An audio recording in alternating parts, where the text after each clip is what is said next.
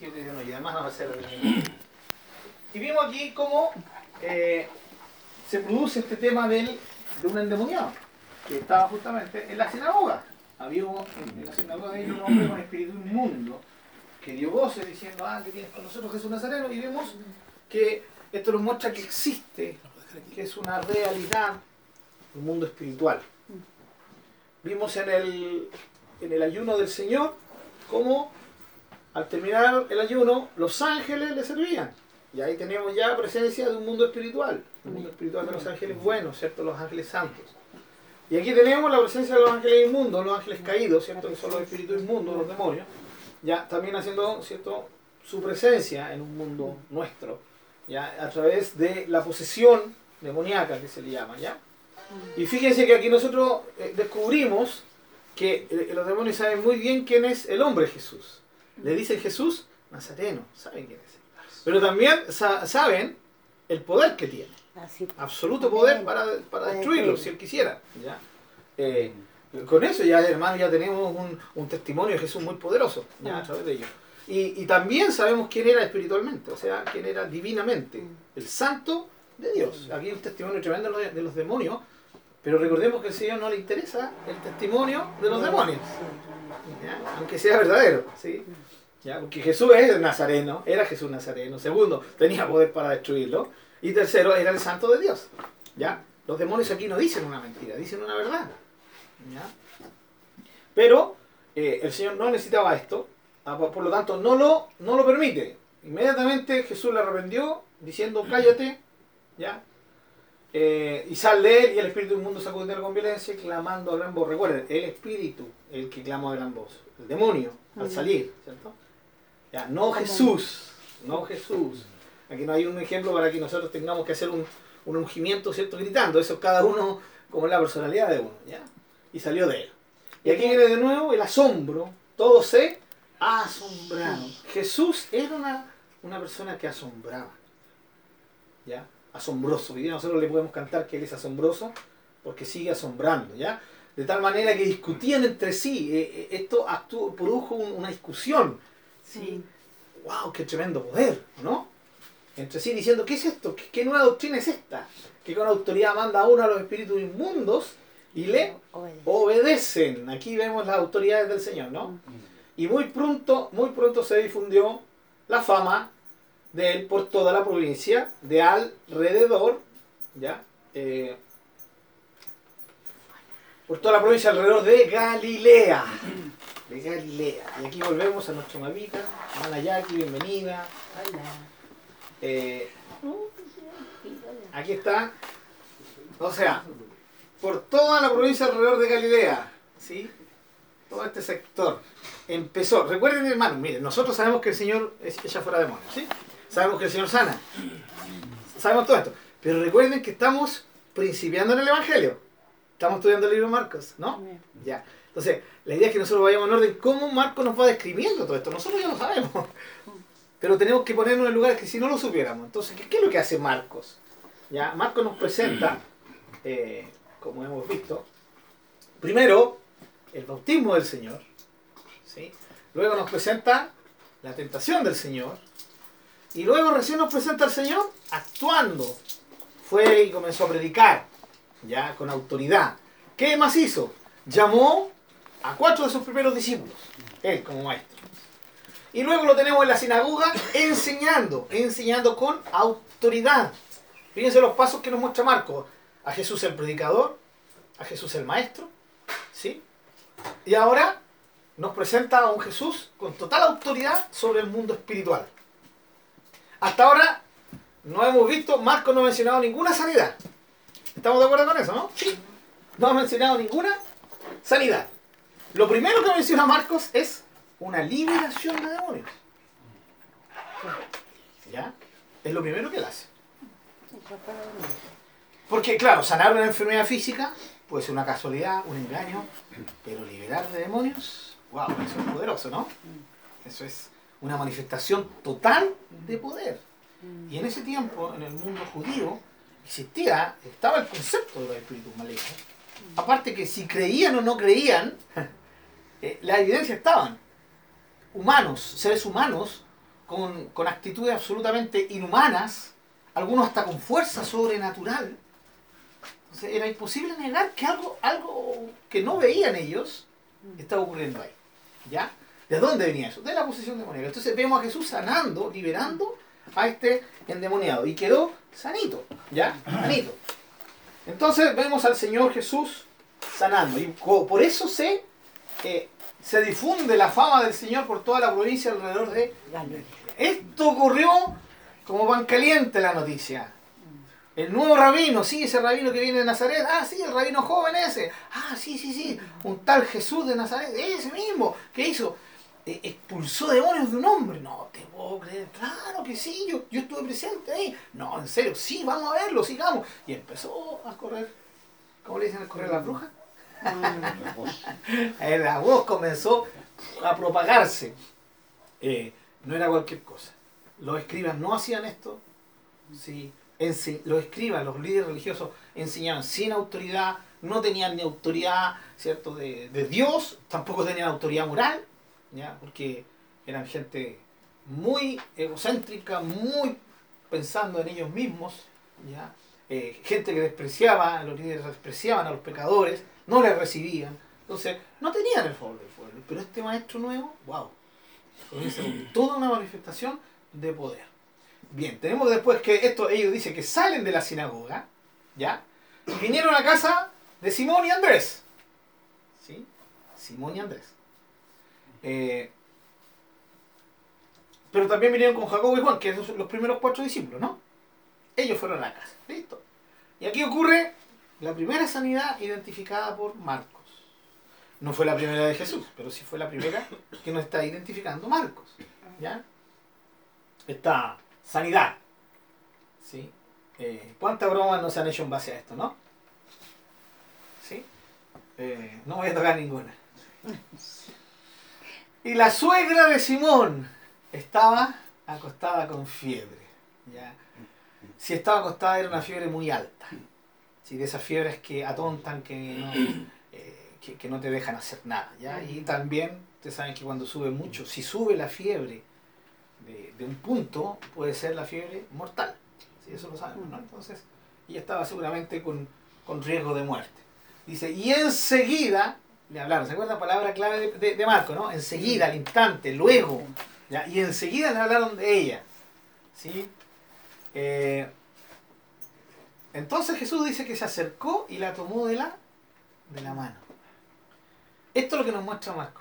Marco nos muestra a Jesús muy de piel que esto es muy importante, ¿no? Eh, no un señor distante, no un, alguien que, que, esté ya, correcto, está enferma a lo lejos.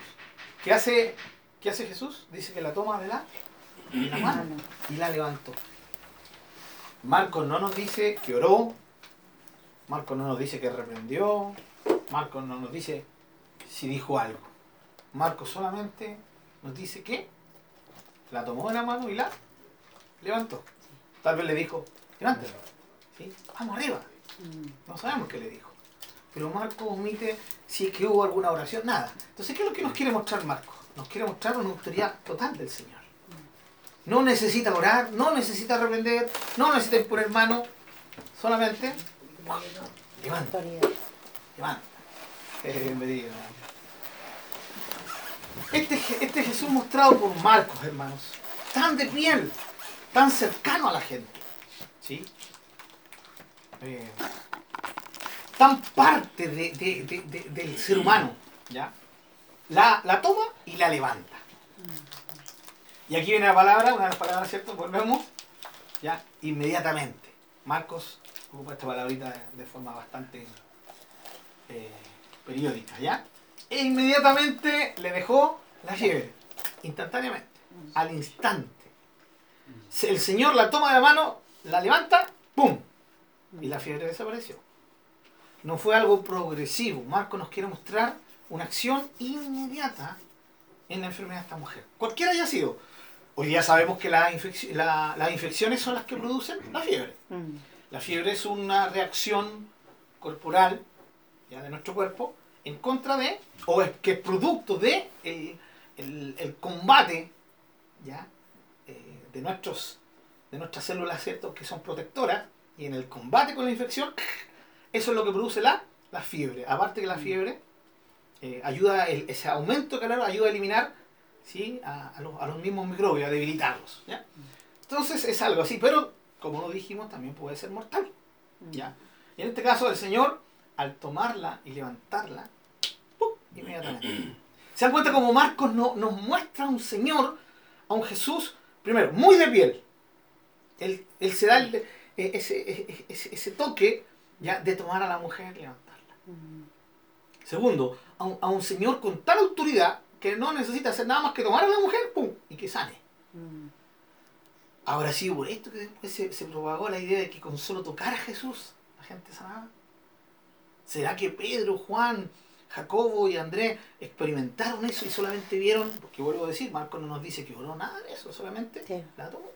¿ya? Ahora, alguien dirá, no, es que tal vez Marcos lo omite, ya, y tal vez el Señor se oró, pero es que, es que esa es la idea. La idea del Espíritu Santo es mostrarnos, desafiarnos a que creamos que el Señor fue capaz sin necesidad de hacer ninguna oración, sin hacer, solamente con tomar a la mujer, haber producido sanidad. Ahora yo les pregunto, ¿creen, ¿creen ustedes en un Jesús así o no? Que es capaz de hacer algo así.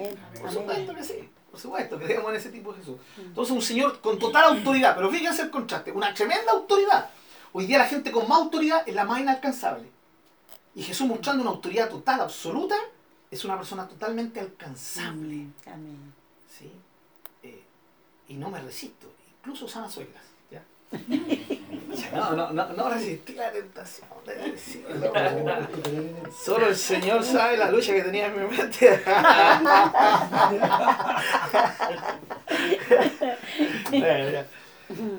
No, eh, eh, eso nos muestra, ¿cierto? que el Señor ama, los ama a todos. Por eso. Amén, sí, Señor. Eh, ah, ese no. El, ahí está. Vamos a ir un poquito a nuestro PowerPoint de nuevo, eh, para recordar las cositas que, que, que son sumamente necesarias. ¿ya? Eh, ahí tenemos las pisadas seguidas, eso lo vimos, la obediencia, la dependencia del Espíritu Santo, complacencia al Padre, el tiempo calidad, son las pisadas seguidas que el Señor nos, nos marcó antes de comenzar el, su ministerio. La autoridad. Autoridad al predicar, ya lo vimos. Autoridad al llamar a discípulos. La respuesta inmediata a los discípulos muestra su autoridad. Autoridad para enseñar, ya lo vimos. Autoridad sobre el mundo espiritual. Y ahora, autoridad sobre toda enfermedad. O sea, sobre el aspecto físico de la necesidad humana. ¿Ya? De la necesidad humana. Sana, la, la, la primera mujer que sana el Señor es de fiebre.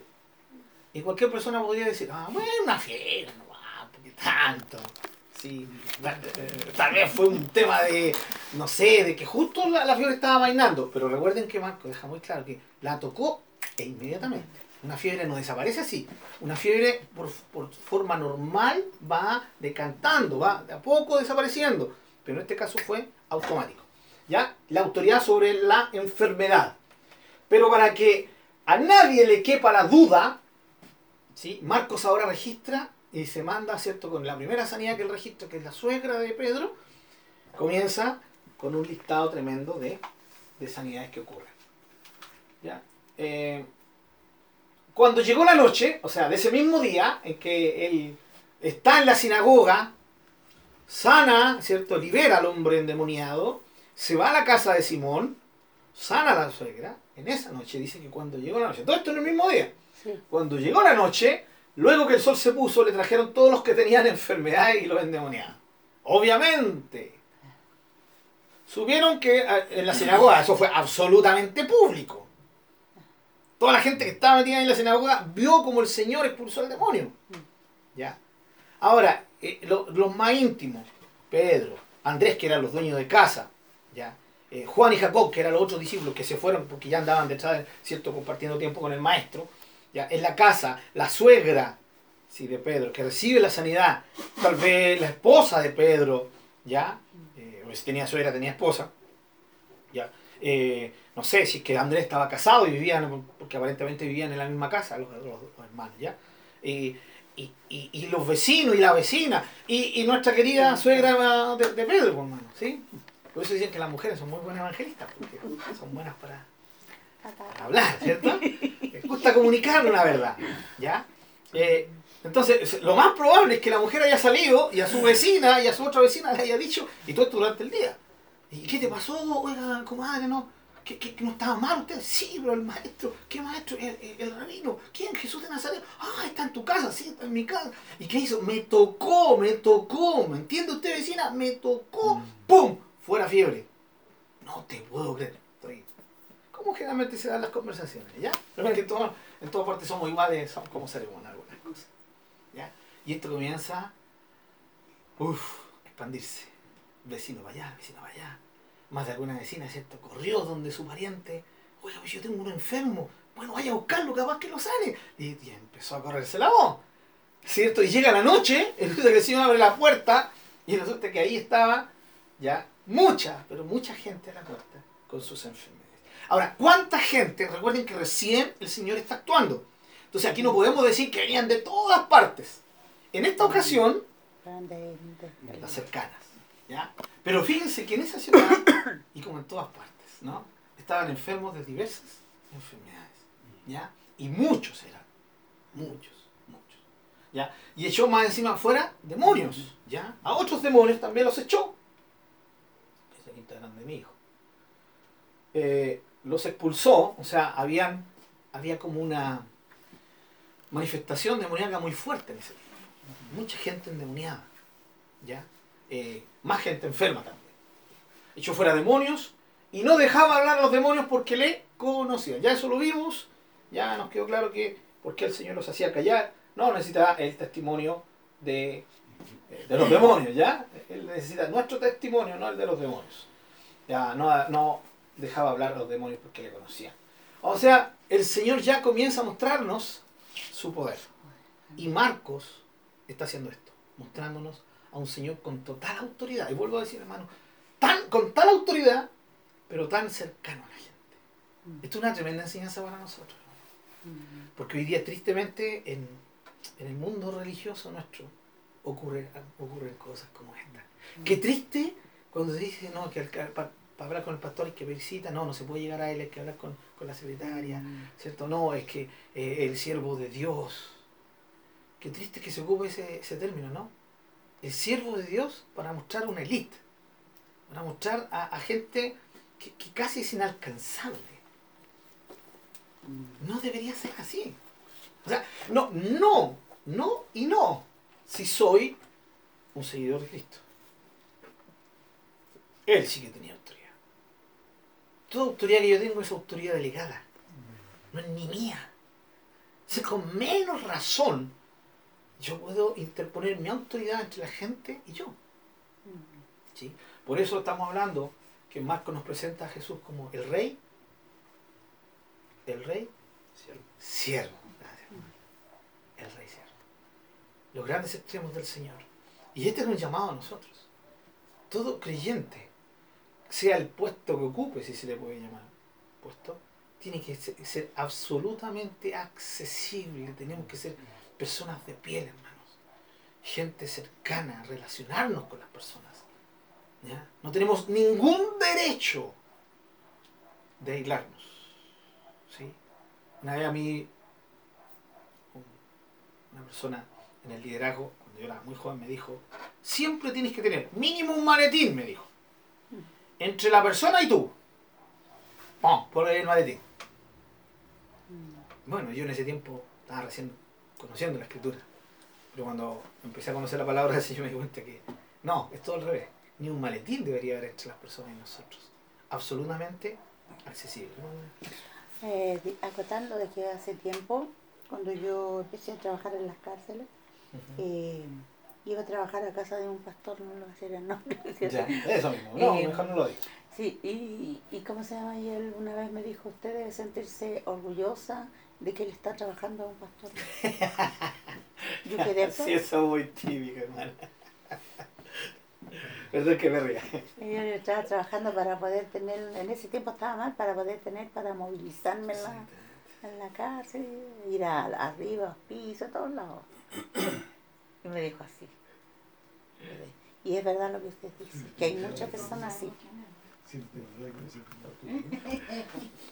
que, que, inevitablemente no, No, reíme, hermana, porque sé que es realidad eso, hermana. En segundo lugar, eh, me río de, de- de la actitud que tenemos, o sea, Mm. de la arrogancia. Hasta qué punto nuestra vida espiritual está tan mal que, que- que somos eh, eh, seducidos por esa arrogancia tan carnal. ¿Sí? Tan carnal. Eh, o sea que si usted le trabajara, no sé, po, a un hermano común, no sería una honra. No, la super honra porque le está trabajando al siervo de Dios. Sí. Y que no. Lo, lo, lo otro, cuando la hermana Laura siempre nos cuenta. Se encontró con un pastor ahí en, en, el, en la cárcel y le dice, ¿se recuerda? esa- Algunos de los más viejos conocemos esa historia de la hermana Laura. Y se encuentra con, este hombre y le dice, hermano, ¿cómo está? Pastor. Le corrigió este hermano. Pastor. No soy un hermano, soy un pastor. Y la hermana Laura, ah, ya. Perdón, pastor. Eh, es irrisorio, hermano. ¿Y Es irrisoriamente triste, es tragicómico. Esa es ya. y que algunos que dicen. Eh, se ponen títulos que no tienen. Ah, sí, aparte de Eh, eso. no, soy pastor o Sí. pastor. Y No, día sí. nadie es pastor, día son todos apóstoles. Pues, claro, Sí. sí. Y yo quedaba. ¿Cómo? Sí, sí, exactamente. Bueno, eh, eso nos muestra la diferencia del maestro hermano. Recuerden que estamos estudiando el libro Los Evangelios porque queremos recordar, saber, aprender, como sea, cómo fue el Señor Jesús. Amén. Para que Esto es muy importante. Igual que. Y nosotros no, no tenemos ningún, ninguna intención de saber solo por saber. Mm. Siempre nuestra intención de saber y de conocer es para poder seguir las mismas. Amén. O sea, es ser como Él. Recuerden que el propósito de Dios con nosotros es hacernos conforme a la imagen de su Hijo, Jesucristo. Amén. Y nosotros sabemos que esa es una obra sobrenatural, espiritual en nosotros, pero la fe viene también por el oír. Compartía el charito, ¿cierto? Y viene por el oír, y el oír la palabra de Dios. La palabra de Dios nos transforma, la palabra de Dios produce en nosotros fe, confianza en saber qué es lo que tenemos que actuar, cómo tenemos que hacerlo, de, de qué manera, y, y- y- y vivir de acuerdo a esa verdad. ¿Ya? Muy bien. Eh, gracias a Marco porque nos, nos comparte esta- est- estos dos extremos del maestro, nos hace, nos presenta al Señor de, de una forma tan hermosa. Sigamos. ¿Qué hace el Señor al otro día? Después de un día de harto, harto trabajo, ¿ah? Eh, levantándose muy de mañana. Muy de mañana. Siendo aún muy oscuro, o sea, de madrugada, le diríamos hoy día nosotros, ¿ya? salió y se fue a un lugar desierto. Y allí oraba. ¿Quién dijo que el desierto era feo? ¿Ya? Los sureños dicen que el desierto es feo. que el desierto es, es uno de los lugares más, más fantásticos donde se puede buscar a Dios. ¿ya? Y si no, pregúntenle al maestro. Se fue a un lugar desierto. Ahora, claro, quien diga, no, pero hermano, ahí está diciendo que un lugar desierto, que no había gente. Bueno, quieren tomarlo así, ya, ningún problema.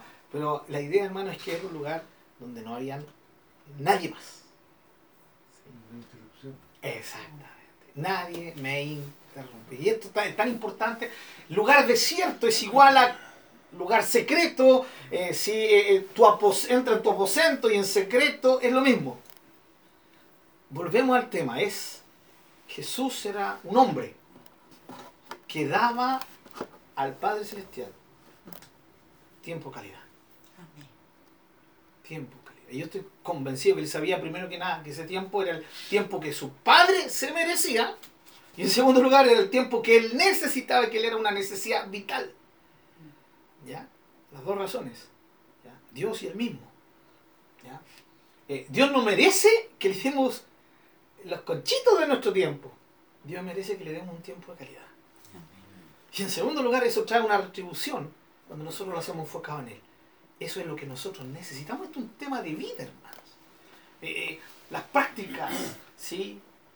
las disciplinas cristianas, como quiera llamársele, ya, eh, son reales, reales medios por los cuales fluye la gracia de Dios sobre nosotros.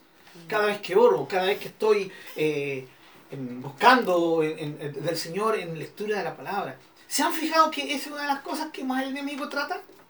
¿O no? Mm. Sí. Bueno, conversamos con un hermano, ¿no? Eh, siempre, de alguna u otra manera, la idea es quedarnos en casa. Miles de excusas. Que estoy cansado, que estoy enfermo. Que... Problema. Sí.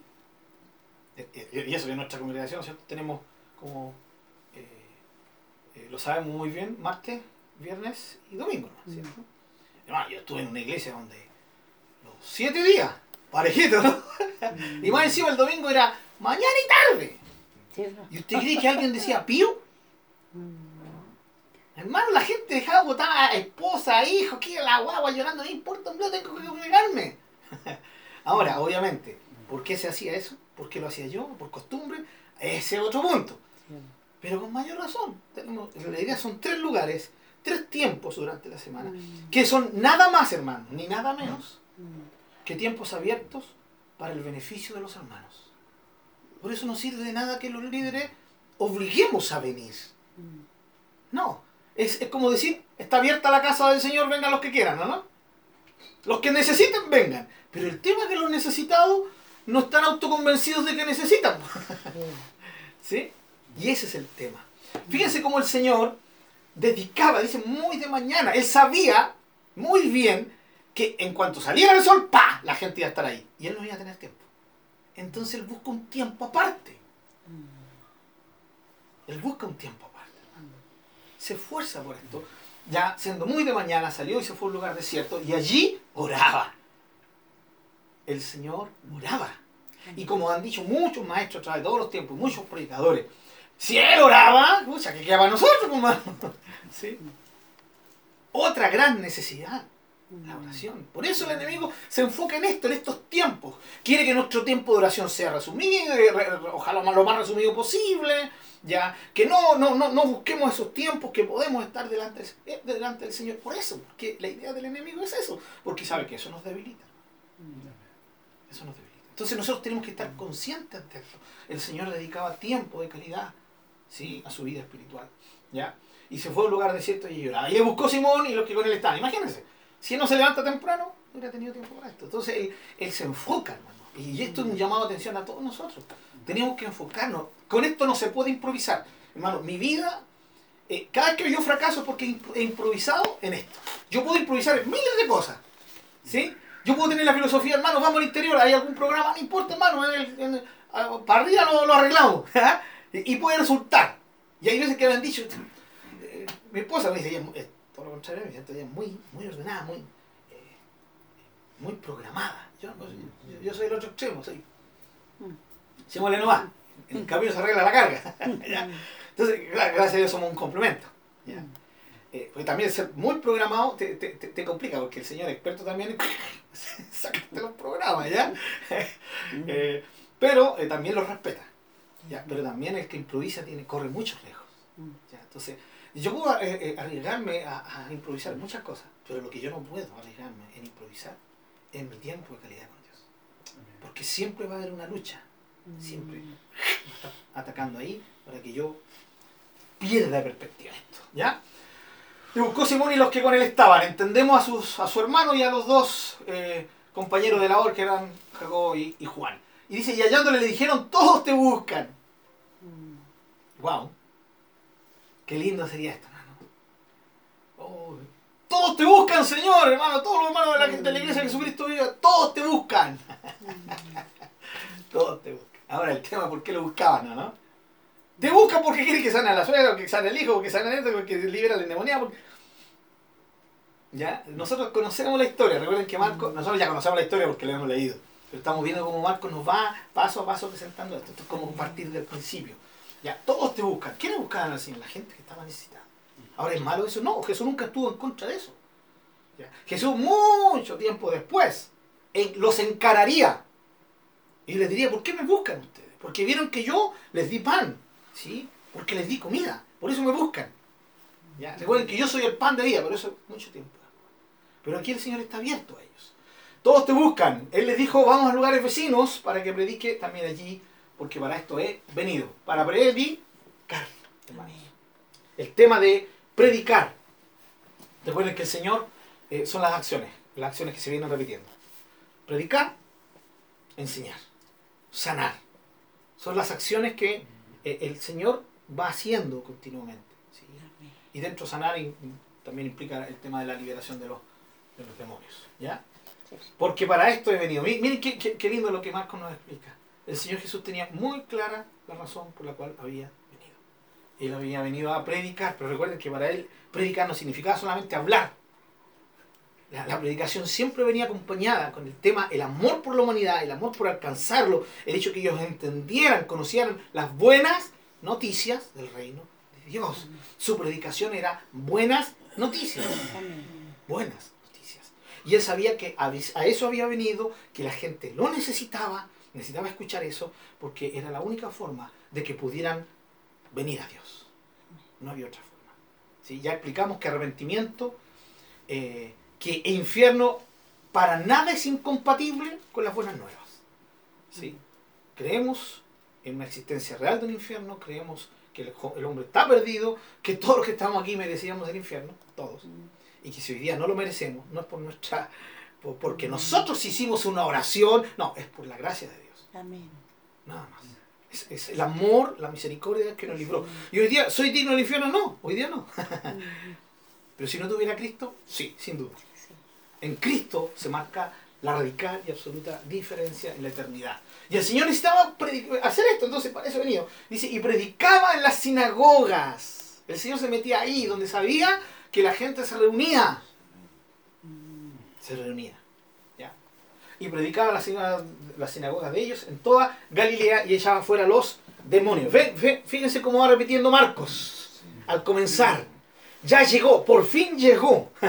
¿Se recuerdan?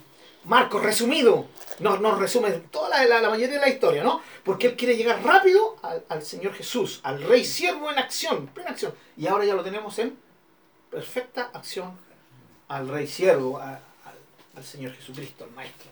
Predicando en las sinagogas, ya en toda Galilea. O sea, ya el Señor no se quedaba solamente en Capernaum, eh, el rey. Ya, no solamente se queda en, en Capernaum o Cafarnaum, ¿cierto?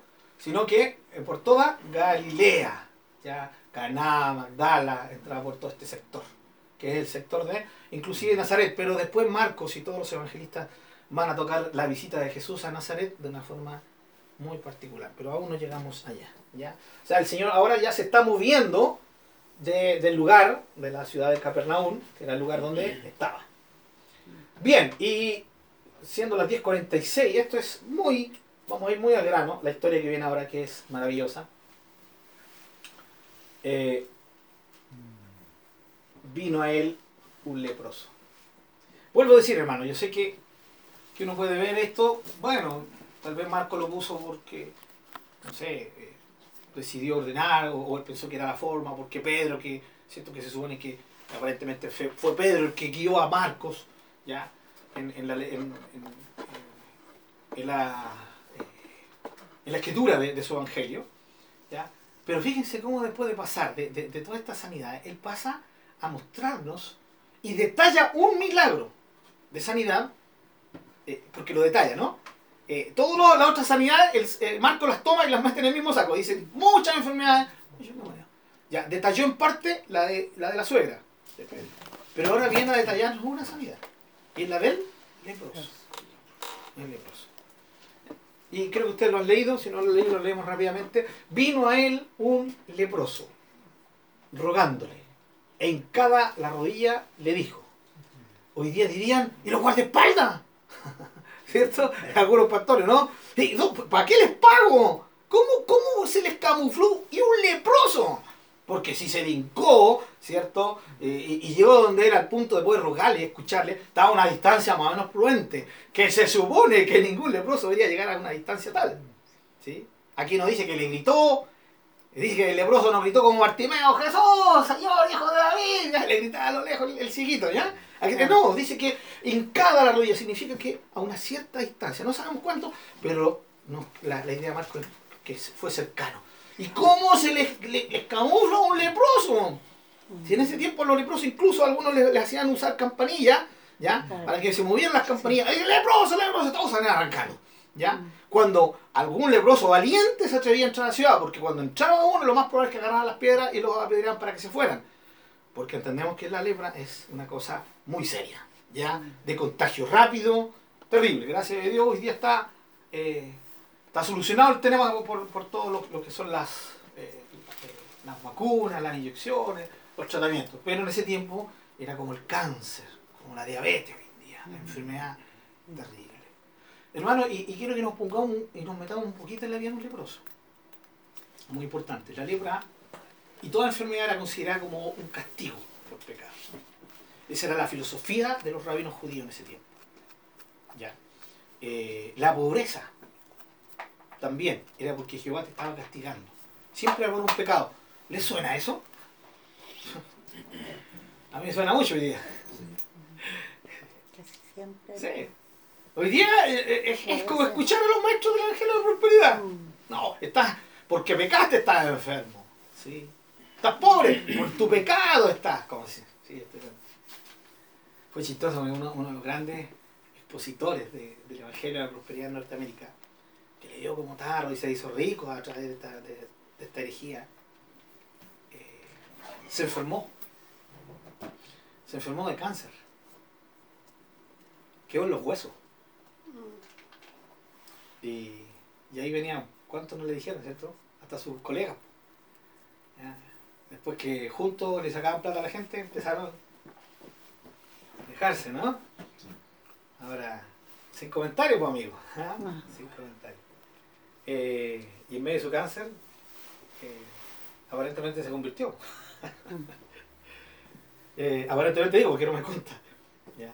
Pidió perdón por todo lo que había predicado, por todo lo que había enseñado. Claro, uno dice "Ay, en esa instancia, pero ahí yo no me meto, yo no soy Dios, no sé, no conozco su corazón, pero el hombre se arrepintió absolutamente de todo lo que había predicado. Claro, en esa posición. Porque ahora todos lo juzgaban, estás en pecado. Y él decía, yo no estoy en pecado. No, si estáis cosechando el pecado que cometiste antes. De haberle robado a la gente, haber engañado a la gente. Y él aparentemente entendió eso y pidió perdón por eso. Pero, wow, eh, es triste esto, ¿no? O sea, hay que ser cuidadosos. En ese tiempo se creía lo mismo, los religiosos creían absolutamente lo mismo. Entonces, pero la lepra, ah, ya, ese era un temazo. Mm. Tú te levantabas en la mañana y encontrabas un- una, una pintita media rojiza, ¿sí? Ah, Te rascabas. Al otro día amanecías y la miraba y como que un poquito y aparte una, un- una manchita blanca al- alrededor. Ya, listo. Ya sabías que según la ley, si esto no, no, no cesaba durante unos días, tenías que ir donde el sacerdote. Y el sacerdote venía y decía, a ver, a ver, se ponían los guantes, no, no existían guantes quirúrgicos. Y no miraba, no. Esto es lo, mismo que ocurre hoy día. Cuando la persona va al médico, ¿sí? Y el médico lo queda mirando, la los, los que tienen por lo menos un poco de ética, ¿ya? Y hay otros que no tienen ni ética. ¿ya? Le dicen, ¿sabe que le tengo una mala noticia? ¿Qué mala noticia? Los exámenes arrojan que usted tiene cáncer. He, hablado con personas que han tenido cáncer. Dicen que es una de las noticias que te... Es como que tú sientes que todo tu edificio ya, una, de las cercanas, mi mamá, ya tuvo cáncer en las mamas. Es una cuestión atroz, una cuestión, es, es una desesperación, es como que caes en un vacío emocional. Y hasta, hasta, el- ambiente espiritual se te, se te, se te una cuestión atroz. Eh, Porque no importa si es cáncer en primer, segundo grado, eso ni lo escucha la gente. Solo escuchar cáncer. En ese tiempo, lo siento, tienes lepra. Hermanos, perdían su vida. Perdían hijos, perdían esposa, perdían todo, todo. Ellos tenían que agarrar sus pichas o, si es que les permitían, fuera. Nunca más iban a poder tener contacto con sus hijos, con su esposa, con su familia. Perdían todo. Era una, enfermedad atroz. Las otras enfermedades por lo menos te permitían convivir. La lepra no, te anulaba absolutamente como ser humano. Era una maldición por donde se le viera. Toda enfermedad es una maldición, pero no por donde se le fue, se, se le viera, hermano. ¿Ya? Por donde se le viera. ¿Ya? Hermanos queridos, eh, pero esta, esta sí que era una maldición. Y, y y ha- hablo de maldición social. ¿Ya? Es una maldición. Ahora, la diferencia con otra enfermedad, hermanos, que, y nosotros, bueno, dejamos claro, nosotros no queremos para nada, para nada, que una persona que está en pecado está enfermo.